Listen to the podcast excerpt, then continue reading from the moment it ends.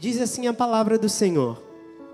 Porém, Samuel disse: Tem porventura o Senhor tanto prazer em holocaustos e sacrifícios, quanto que se obedeça a sua palavra?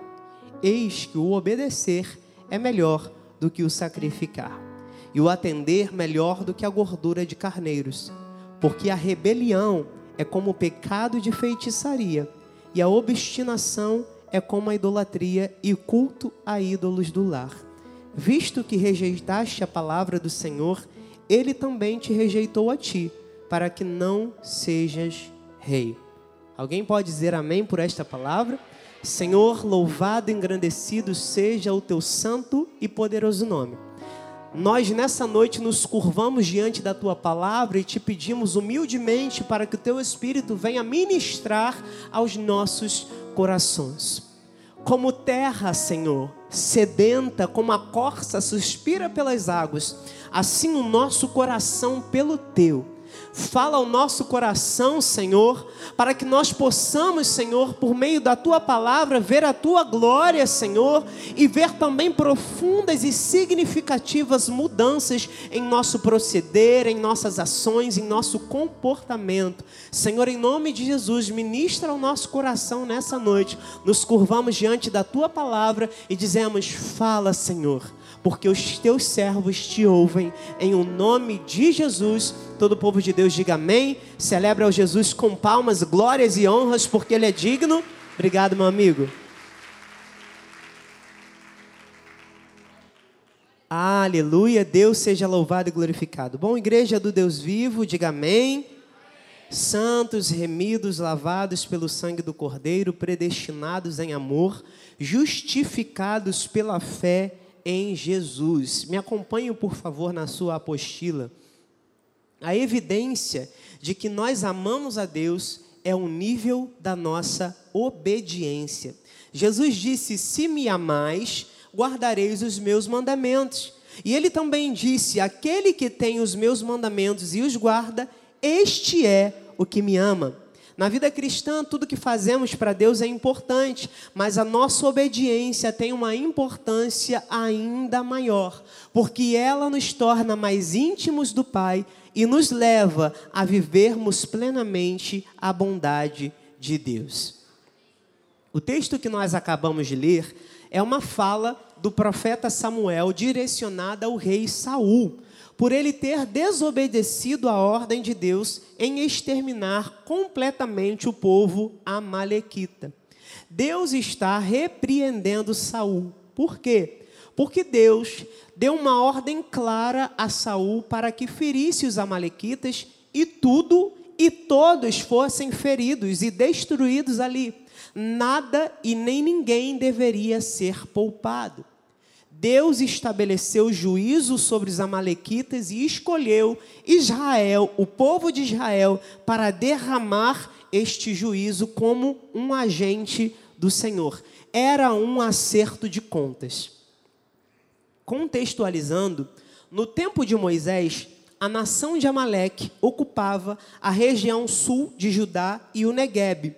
E viviam ataques, esta nação viviam de vivia de ataques predatórios a nações vizinhas. Eles viviam disso, atacando outras nações.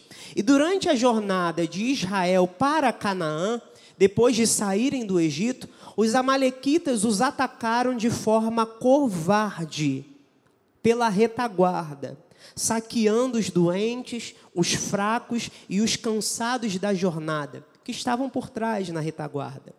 Por esta afronta, por conta desta afronta, de terem atacado um povo vulnerável, e é assim que eles atacam, apenas aqueles que estão vulneráveis, Deus prometeu a Moisés que o julgaria. Isso nós lemos em Êxodo 17, de 14 a 16. Então disse o Senhor a Moisés: Escreve isto para a memória num livro e repete-o a Josué. Porque eu hei de riscar totalmente a memória de Amaleque de debaixo do céu. E Moisés edificou um altar e lhe chamou: O Senhor é a minha bandeira, e disse: Porquanto o Senhor jurou, haverá guerra do Senhor contra Amaleque de geração em geração. E há uma pausa aqui que eu queria falar a respeito disso rapidamente. Este termo de geração em geração me chama muito a atenção. Porque hoje não existe, não há mais registro de amalequitas no nosso meio. Então, por que Deus disse que haveria guerra contra Amaleque de geração em geração? Amaleque hoje não é um povo. Amaleque hoje é um principado um principado que atua nestes momentos de vulnerabilidade. Sabe aqueles momentos em que você recebeu uma grande vitória, um grande milagre, e logo após você se sente cansado? Cansado da luta, ou você enfrentou uma grande luta espiritual, e depois desta luta vencida, você se sente cansado exaurido, você se sente sem forças, você se sente desestimulado e às vezes você se sente até mesmo sem vontade. Às vezes, após uma vitória, após um milagre, você se sente cansado. Prazer. Este é o espírito de Amaleque que tenta contra as nossas vidas. Por isso, Deus disse: haverá guerra do Senhor contra Amaleque, de geração em geração. Como nós repreendemos este principado, esse espírito de Amaleque? Através da oração e da confissão da palavra, dizendo: olha, Jesus já venceu esse espírito de cansaço, de vulnerabilidade, de exaustão, de tristeza. Os irmãos estão entendendo? E Moisés seguiu a orientação daquilo que Deus disse. Depois nós conversamos sobre. É assunto para outro momento, mas eu queria deixar este, esta recomendação para que você esteja ó, alerta a este espírito, a este principado que atua nos dias de hoje e nós precisamos saber como repreendê-lo. Veja o que diz Deuteronômio 25, 17 a 19. Lembra-te do que te fez Amaleque no caminho, quando saías do Egito e como te veio ao encontro no caminho e te atacou na retaguarda todos os desfalecidos que iam após ti, quando estavas abatido e afadigado, e não temeu a Deus. Quando, pois, o Senhor teu Deus te houver dado sossego de todos os teus inimigos em redor, na terra que o Senhor teu Deus te dá por herança, para a possuíres, apagarás a memória de Amaleque de debaixo do céu não te esqueça. Agora, anos depois, anos e anos depois, o Senhor vai cumprir essa promessa. E ele envia Samuel até Saul com a missão de exterminar completamente os amalequitas. O versículo 2 e 3 de Samuel 15, 1 Samuel 15.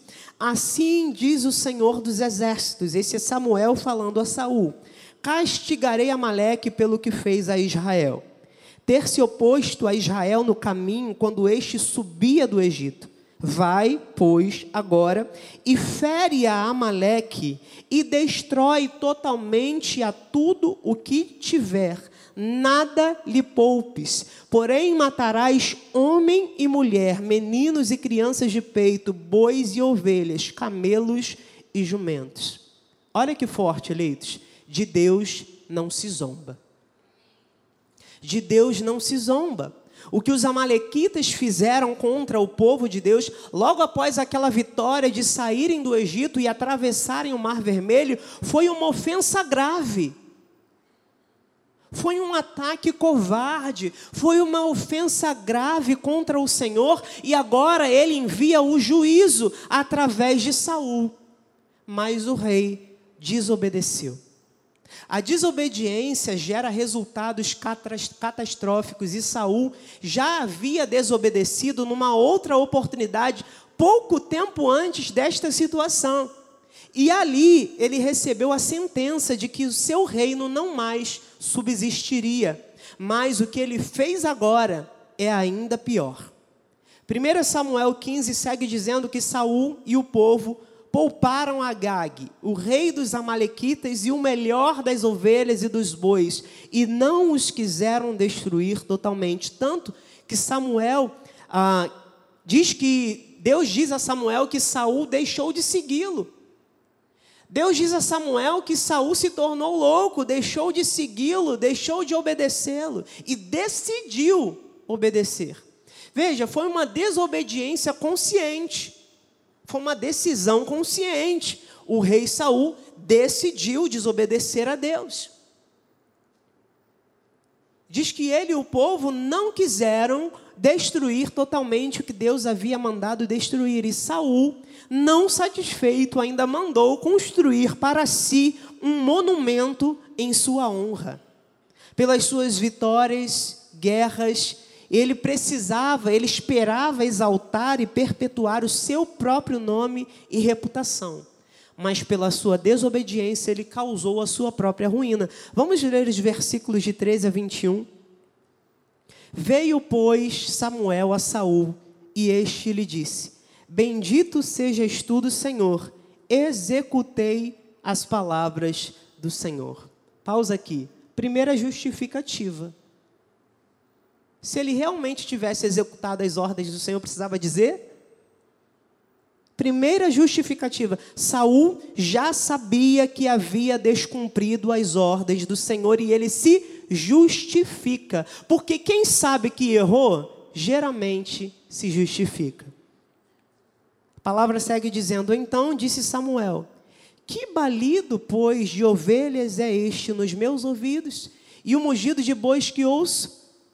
Respondeu Saul: De Amaleque os trouxeram, porque o povo, olha só, Saul tenta manipular Samuel para justificar o seu erro e não passar por mais uma correção. Ele coloca a culpa no povo. Ele diz: O povo poupou o melhor das ovelhas e dos bois para sacrificar ao Senhor teu Deus. Atenção aqui. Saul estava consciente de que ele tinha se afastado do Senhor. Por isso ele diz o Senhor teu Deus. Ele não diz nosso Deus e ele não diz o meu Deus. Ele tinha consciência de que ele havia se afastado do Senhor. O resto, porém, destruímos totalmente. Então disse Samuel a Saul: Espera, e te declararei o que o Senhor me disse esta noite. Respondeu Saul: Fala.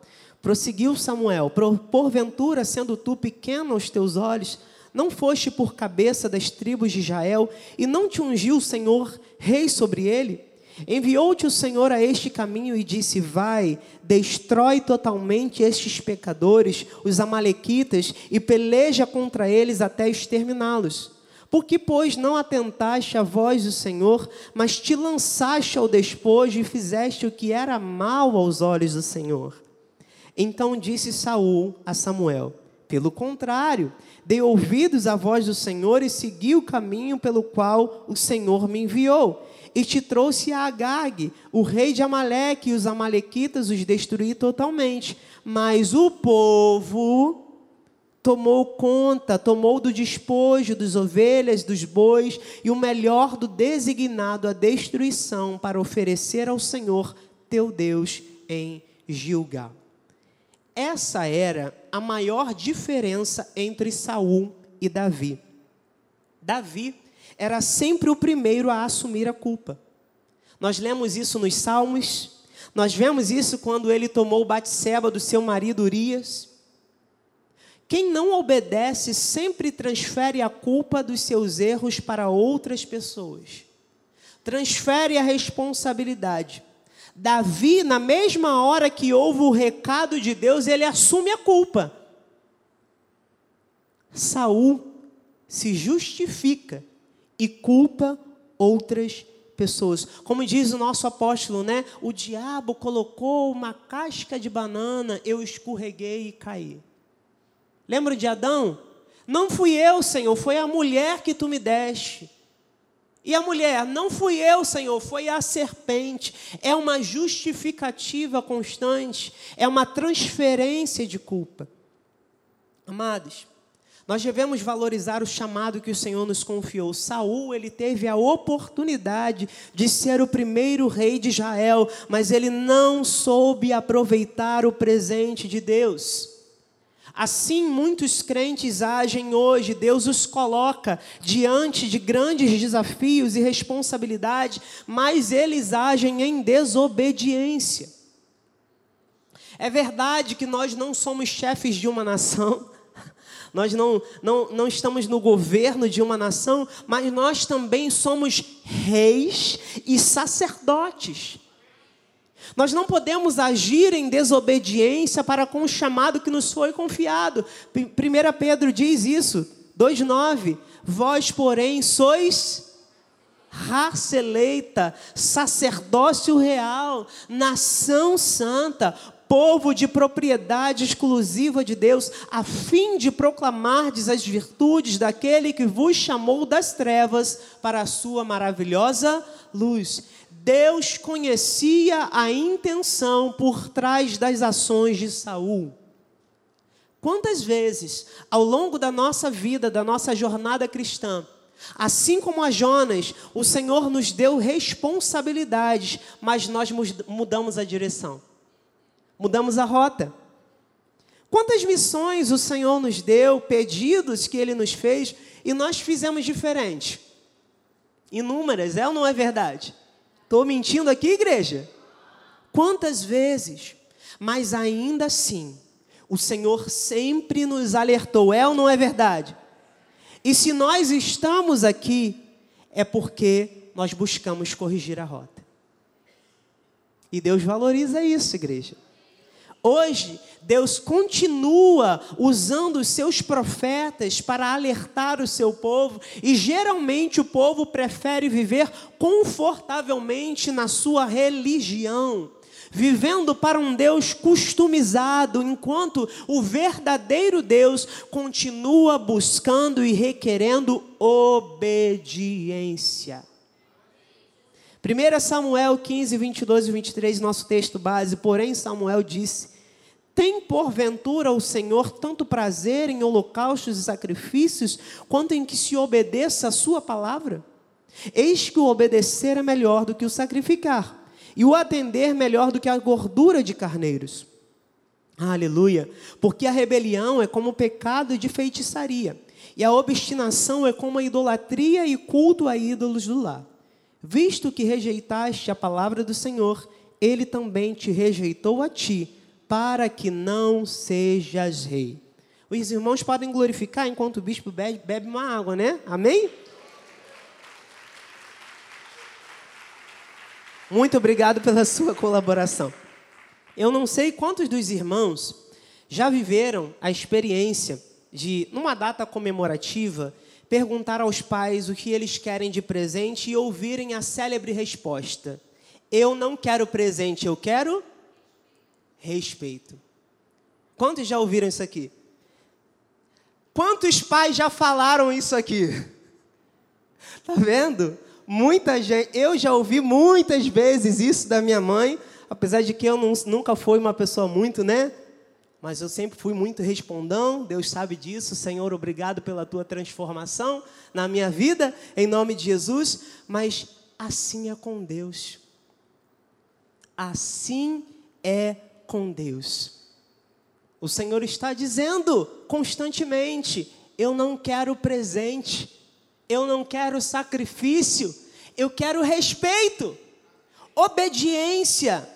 Ele busca de seus filhos uma vida de obediência, diga obediência. Samuel está mostrando a Saul que os sacrifícios exteriores, rituais religiosos e holocaustos da época não tinham força em si mesmos quando não eram acompanhados de obediência sincera e de um coração rendido a Deus. Trazendo para hoje, para os nossos dias, para Deus não adianta presentes, serviços, se dentro do coração houver desobediência, porque Deus não está à procura de religiosidade. Davi disse no Salmo 51, 16 e 17: Pois não te comprases em sacrifícios, do contrário, eu te daria. E não te agradas de holocaustos. Sacrifícios agradáveis a Deus são um espírito quebrantado, coração compungido e contrito. Não o desprezarás, ó Deus. Hoje, nós não realizamos mais sacrifícios, sacrifícios humanos, Mas muitos fazem como Saul, exercitando uma religiosidade externa e pública. Deixa eu fazer um comentário breve aqui. Amados, vir à igreja, participar da ceia, servir no ministério, isso tudo é extremamente importante. Mas sem um coração totalmente obediente a Deus, de nada vale. Se não houver obediência, não adianta vir à igreja, não adianta trabalhar para Jesus. Se não houver obediência, de nada vale. De nada adianta. É perda de tempo. Cristo está buscando servos obedientes. O Senhor não se agrada de desobediência. Ele não está interessado na quantidade de vezes que nós levantamos as mãos, os sacrifícios que podemos oferecer. Ele está interessado em nossa obediência. Quantos escândalos nós temos visto no meio evangélico, é ou não é verdade? Pessoas que se dizem cristãs, Pessoas que levantam as mãos no domingo e usam as mesmas mãos para frequentar sites pornográficos durante a semana. A mesma boca que louva o Senhor com palavrões e maledicência. O mesmo corpo que trabalha para Jesus praticando adultério.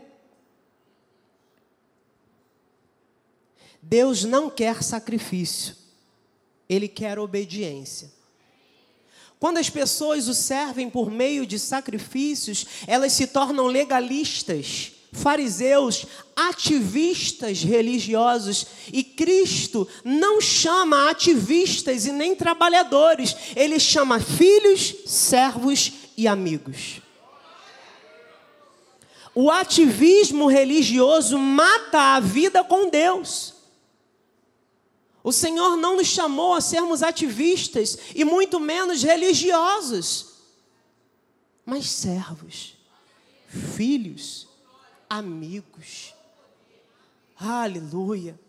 E Ele tem nos chamado de amigos, porque tudo que Ele conhece, Ele tem nos dado a conhecer. E nós precisamos honrar a Deus por esta filiação, por este acesso ao trono da Sua graça pelo véu que foi rasgado. Os amados lembram, se nós olharmos aqui no Antigo Testamento, as pessoas, as pessoas precisavam de um sacerdote, de um mediador. Cristo foi o nosso, nosso sacerdote, ele foi o nosso mediador, ele abriu um novo e vivo caminho, ele inaugurou este novo e vivo caminho através do seu sangue. E hoje nós não precisamos mais de alguém que vai por nós, nós temos acesso à presença do Deus vivo, nós temos acesso ao Santo dos Santos. Ninguém precisa ir por nós, ninguém precisa levar diante dele as nossas petições, porque que nós temos acesso, o sangue de Jesus nos permitiu isso, e hoje nós devemos viver de uma forma que honre esta realidade. Aleluia!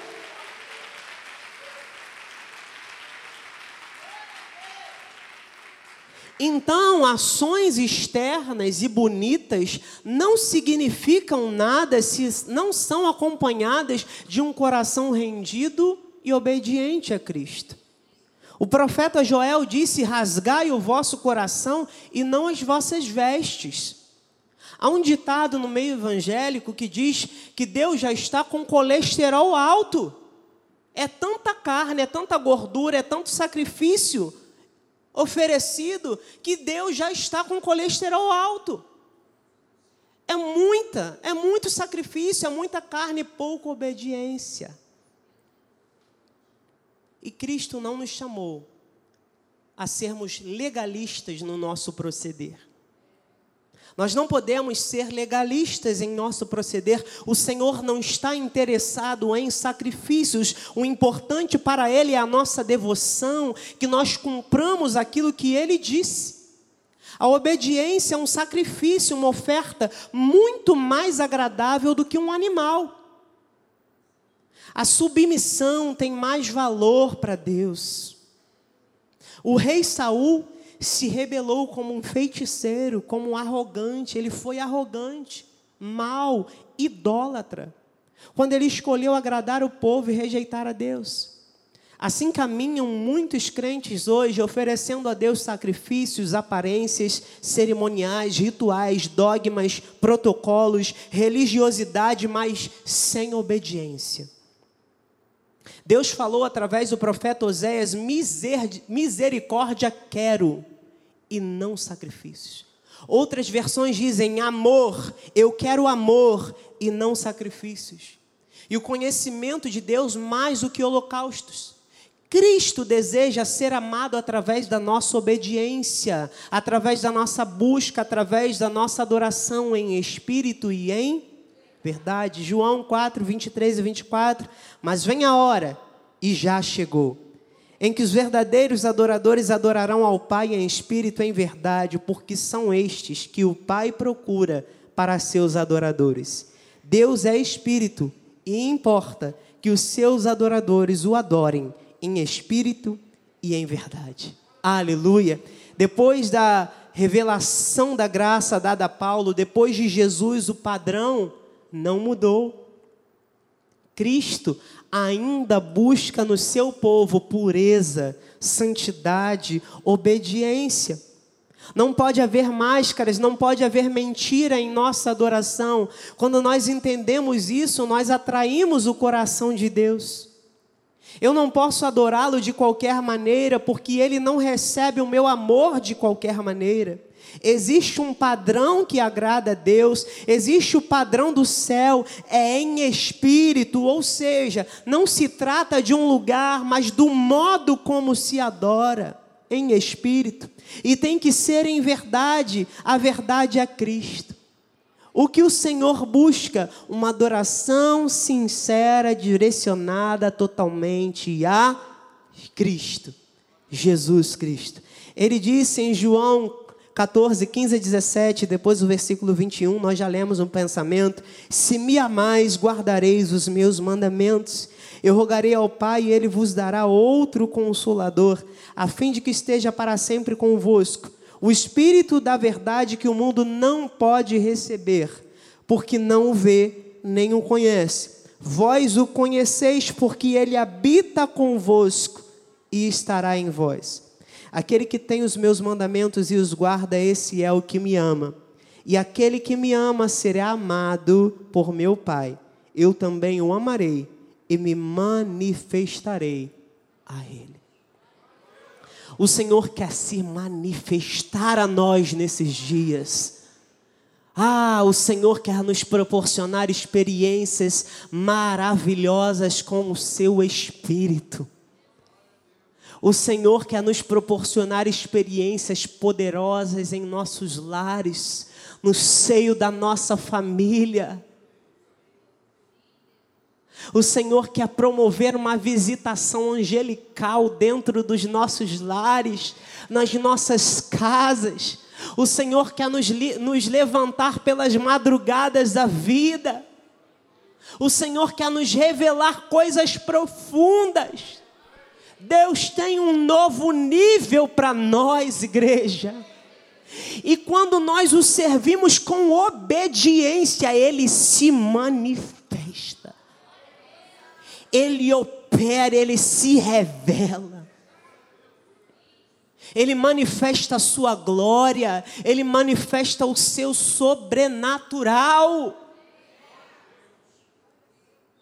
Chegou o momento, chegou o momento de nós levarmos este impacto da glória de Deus. Aqui o ambiente está propício, é natural que essas coisas aconteçam aqui. Nós estamos na igreja. Nós temos que levar esse mover para as nossas casas. Temos que levar esse mover para as nossas famílias. Temos que levar este mover para os nossos filhos. Temos que levar este mover para a nossa parentela. Temos que levar este mover para o nosso lugar de trabalho, para a nossa faculdade, para a escola. Temos que levar esse mover. Aleluia! Porque este é o propósito de Deus para este tempo. A presença do Espírito Santo em nós nos habilita à obediência. A linguagem do amor de Jesus é obediência. Não sei quantos já tiveram oportunidade de estudar as linguagens do amor. Cada um tem uma, e Jesus também. E a sua linguagem do amor é a obediência. Nós acabamos de ler. Nós acabamos de ler, Jesus disse: Se você me ama, você guarda os meus mandamentos. Outras palavras, se você me ama, você me obedece. Então não é o que você pode me oferecer, eu quero a sua obediência, porque quando você me obedece, você me mostra que me ama. Aleluia. Quando nós somos puros de coração e renunciamos o que for por Jesus, nós mostramos que nós o amamos e em resposta a este amor que dedicamos a Ele, Ele manifesta o seu sobrenatural, Ele manifesta a sua bondade. Um coração legalista, amados, ele se apega a padrões, protocolos, ações mecanizadas, coreografadas. Um coração legalista se esquece de buscar de Deus o que ele deseja receber. O que ele deseja ouvir. O que ele deseja que saia dos nossos lábios. Os irmãos sabem que eu faço parte do ministério de louvor e a minha oração sempre antes de escolher qualquer playlist né, que será tocada num culto, é sempre: Jesus, o que o Senhor quer ouvir dos meus lábios. Porque eu conheço muitas músicas bonitas, muitos louvores muito lindos que nós podemos cantar aqui. E muitas vezes eu já tenho escolhido os louvores juntamente com os meus amigos dirigentes de louvor, mas eu sempre peço ao Senhor, Pai, o que, que o Senhor quer ouvir de mim? Qual louvor o Senhor gostaria de ouvir dos meus lábios? O que, que o Senhor quer da minha vida? Nós precisamos, esse é um nível de intimidade que nós precisamos buscar com Deus. Alguns dias atrás eu conversava com jovens aqui na juventude, dizendo que quando nós gostamos de alguém, quem já é casado ou quem está namorando, enfim, quando nós gostamos de alguém, a gente descobre tudo que a pessoa gosta. A gente sabe a cor preferida, a gente sabe a roupa preferida, a gente sabe a comida preferida, o filme que gosta. Por que nós não fazemos isso com Deus? Deus, Jesus, o que o Senhor gosta? O que o Senhor quer de mim? O que o Senhor deseja receber de mim, do meu coração, dos meus lábios? Descubra o que Jesus gosta. Tenha um relacionamento profundo com Ele. E Ele vai te revelar coisas extraordinárias. Nós precisamos entregar a Ele sempre o nosso melhor, como diz Hebreus 13, 15, por meio de Jesus, pois ofereçamos a Deus sempre sacrifício de louvor, que é o fruto de lábios que confessam o seu nome. Sangue de animais não é mais necessário. Amém, igreja? uma vez que Cristo aboliu esse sistema através do seu sacrifício. Hoje, o sacrifício que nos é exigido é de louvor e obediência. Quem ama a Deus o obedece. Quem o obedece o honra. E quem o honra recebe milagre de Deus. O rei Saul, lembram dele? Nós estávamos falando. Nós, o rei Saul ele não entendeu essa realidade e essa necessidade de obedecer a Deus. E o seu reino ruiu. Quando o homem desonra a Deus e entra por um caminho de desobediência, ele começa a fazer aquilo que ele prefere, crescendo em seu próprio conceito, fazendo o que acha certo. Desobediência consciente foi o caso de Saul. E isso significa o quê? Significa dizer a Deus: eu não quero, eu não aceito a tua liderança, eu não aceito o teu senhorio. É rejeitar a soberania de Deus, é decair da graça. O Senhor não era mais o Deus de Saul, porque ele havia decidido tomar as suas próprias decisões. 1 Samuel 15, 23 a 30, porque a rebelião é como pecado de feitiçaria e a obstinação é como a idolatria e culto a ídolos do lar. Visto que rejeitaste a palavra do Senhor, ele também te rejeitou a ti para que não sejas rei. Então disse Saul a Samuel: Pequei, pois transgredi o mandamento do Senhor e as suas palavras, porque temi o povo e dei ouvidos às suas, às suas vozes. Agora, pois, te rogo, perdoa-me o meu pecado e volta comigo para que adore o Senhor. Porém Samuel disse a Saul: Não tornarei contigo, visto que rejeitaste a palavra do Senhor, já ele te rejeitou a ti para que não sejas rei sobre Israel. Virando-se Samuel para se ir, Saul o segurou pela orla do manto e este se rasgou. Então Samuel lhe disse: O Senhor rasgou hoje de ti o reino de Israel e o deu ao teu próximo, que é melhor do que tu. Também a glória de Israel não mente, não se arrepende, porquanto não é homem para que se arrependa. Então disse Saul: Pequei, honra-me, porém, agora diante dos anciãos do meu povo e diante de Israel, e volta comigo para que adore o Senhor, teu Deus. Veja, rebelião é desobediência, é pecado consciente. E a obstinação é quando você permanece na desobediência, permanece no pecado. Saul, ele ensinou, não sei se os irmãos perceberam nessa leitura, Saul ensinou um arrependimento diante de Samuel. Ele não estava arrependido, amados. Ele não estava arrependido. E a sua tristeza não era por ter errado, mas pelas consequências que poderiam vir por conta do seu erro. Percebam que ele ainda pediu para ser honrado, olha o versículo 30. Ele pediu para ser honrado. Quem se arrepende não pede honra. Saul estava preocupado com a sua reputação diante do povo e não com o seu caráter diante de Deus. E o Espírito de Deus quer florescer e frutificar em nós. Mas isso é precedido por obediência. Saul tinha uma falsa humildade, e a falsa humildade é a outra face do orgulho.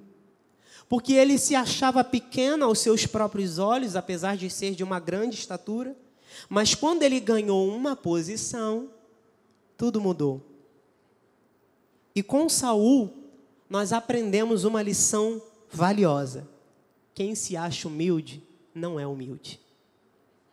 Nós precisamos pedir ao Senhor e clamarmos todos os dias, para que no momento em que nós fomos, formos honrados, nós não nos tornemos arrogantes. Porque foi isso que afundou Saul.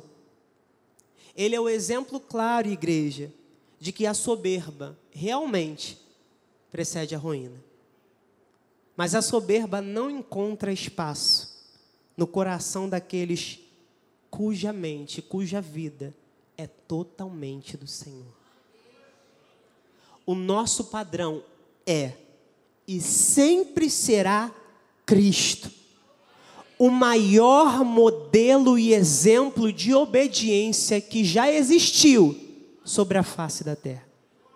Filipenses 2, 5 a 11, eu estou terminando. Tende em vós o mesmo sentimento que houve também em Cristo Jesus.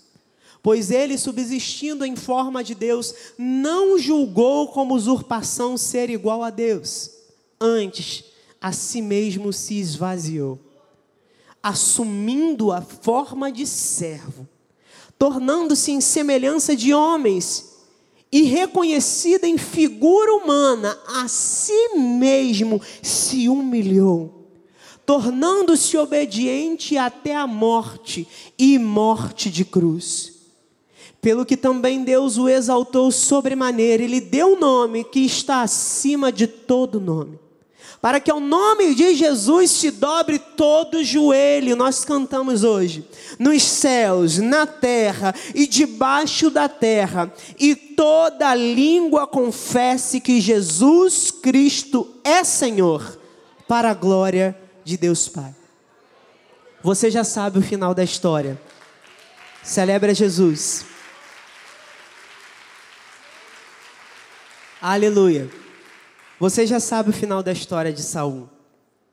Ele não quis andar em obediência, ele rejeitou a voz do Deus vivo e Deus levantou Davi para substituí-lo. Igreja, esta é a nossa luta: rejeitar tudo aquilo que possa nos afastar de um viver em obediência. Que nós possamos seguir o exemplo e o conselho do apóstolo Paulo, ele continua dizendo, de 12 a 16 em Filipenses 2. Assim, pois, amados meus, como sempre obedecestes, não só na minha presença, porém muito mais agora na minha ausência, desenvolvei a vossa salvação com temor e tremor, porque Deus é quem efetua em vós tanto querer como realizar segundo a sua boa vontade. Fazei tudo sem murmurações nem contendas, para que vos torneis irrepreensíveis e sinceros, filhos de Deus inculpáveis, no meio de uma geração pervertida e corrupta, na qual resplandeceis como useiros no mundo, preservando a palavra da vida, para que no dia de Cristo eu me glorie de que não corri em vão, nem me esforcei inutilmente. Quero convidar o Ministério de Louvor para se encaminhar já para o altar. Que um dia, amados, a nossa história possa ser contada como a dos heróis da fé descritos em Hebreus 11. Depois leia em casa, é uma passagem incrível. Talvez nós não seremos reconhecidos por construir uma arca. Talvez nós não seremos reconhecidos por termos um filho aos 90 anos de idade. Talvez nós não sejamos reconhecidos por sermos governadores do Egito. Talvez nós não seremos reconhecidos por morrermos como mártires. Mas um dia, quando nós estivermos lá, de uma coisa eu tenho certeza a nosso respeito estará escrito diante dele. Bruno, Anabel, Maria, Marcos, filhos obedientes. Filhos obedientes. Filhos que talvez não operaram grandes proezas. Filhos que talvez não abriram um mar mas que obedeceram, mas que foram fiéis até o final, que louvaram a Deus sem reservas. E que se doaram ao Senhor Jesus. Se doaram inteiramente ao Senhor Jesus. Se deram, se ofertaram, ofertaram a própria vida eu gosto dessa expressão, gastaram a sua vida em obediência ao Senhor Jesus. Que o Senhor nos ajude a honrá-lo, a andar com Ele. Eu gosto muito daquilo que a Bíblia diz a respeito de Enoque. Enoque andou com Deus e já não era porque Deus o tomou para si, aleluia. Eu quero andar com Deus. Eu quero andar com Deus. Eu quero gastar a minha vida inteira em obediência ao meu Senhor. Não importa aquilo que eu preciso renunciar, aquilo que eu preciso deixar para trás, não importa se me custa muito, eu não oferecerei ao meu Deus, como disse Davi, sacrifício que não me custe nada, eu ofereço um sacrifício de louvor. Não é sangue, não é mais animais não são presentes, é a minha obediência, é o meu louvor, é a minha adoração, diária e contínua, todos os dias. Todos os dias, cansado ou não cansado, cansado ou no vigor da vida, doente ou saudável, não importa. Adoração ao meu Deus E no momento em que nos faltarem palavras para dizer diante dele, aqui fica um conselho: proste-se diante do Pai. E se você não tiver palavras, não diga nada, porque diz a palavra do Senhor que o Espírito intercede.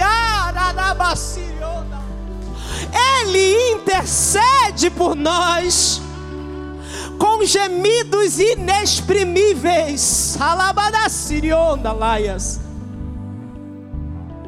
Então não importa. Não importa